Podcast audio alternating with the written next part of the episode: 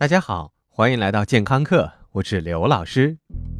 又到一年流感季节，虽然说感冒一年四季都有，但是只要感冒跟我一姓刘，那就真是要命了。最近江西的一名老太突然感染 H10N8 流感病毒，不治身亡的消息，让全国的同学们不觉菊花一紧。这流感病毒的更新速度可比苹果的 iPhone 要快多了。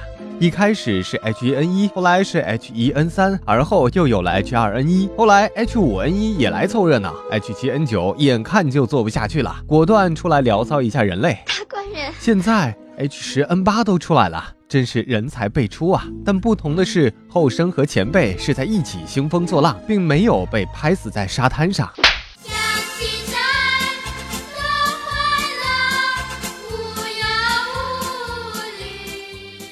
当然，流感病毒家族的成员非常多。通常我们用 H 和 N 这两个字母来给这些丧门星们命名。这两个字母代表流感病毒外面裹着的两种糖蛋白，一种是血凝素即 H，另外一种是神经氨酸酶即 N。裹着这两个糖衣炮弹，就可以堂而皇之的进入人体，大闹天宫了。孩儿们，操练起来！嘿嘿嘿其中，血凝素 H 有十六个兄弟，神经氨酸酶 N 有九个姐妹。他们俩用走婚的方法，原则上可以组合出一百四十四种不同的病毒。当然，其中有一些作为先头部队已经来到我们身边。今年其实最顽皮的一位，应该是上半年的 H7N9，他甚至给我们带来一定的担心。有人会觉得，会不会是 SARS 的续集呢？还好，他们完全是两家人。嗯，不过正是因为行为方式差别太大，流感病毒兄弟姐妹太多，我们人类就算有三头六臂加哈利波特也对付不过来，更别说完全消灭，把他们通通关进小瓶子里。这个时候，我们只能预防，比如说流感疫苗。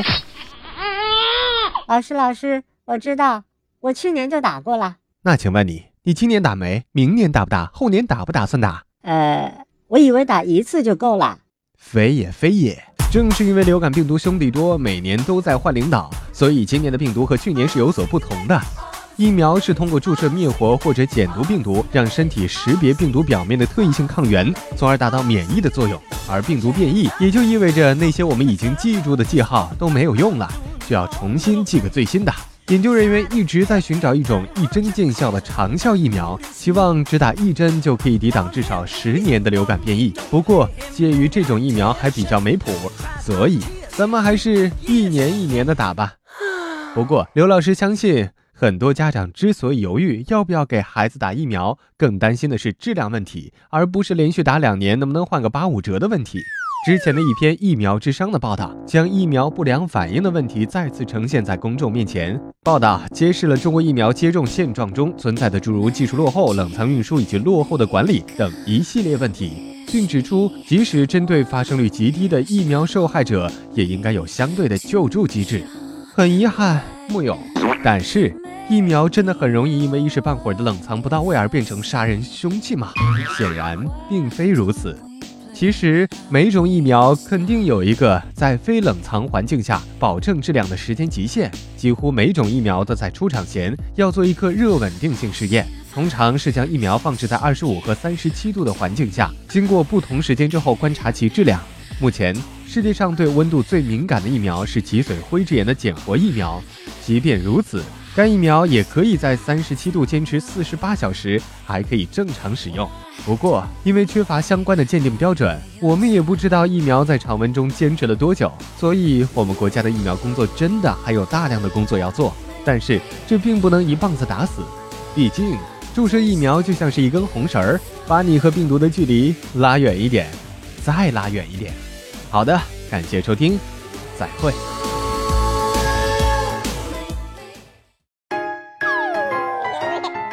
收听完健康课，您还可以在微信中搜索“健康课”的全拼，添加刘老师的健康课微信公众平台，获取最新节目更新以及最潮流、最无底线的健康知识。回见。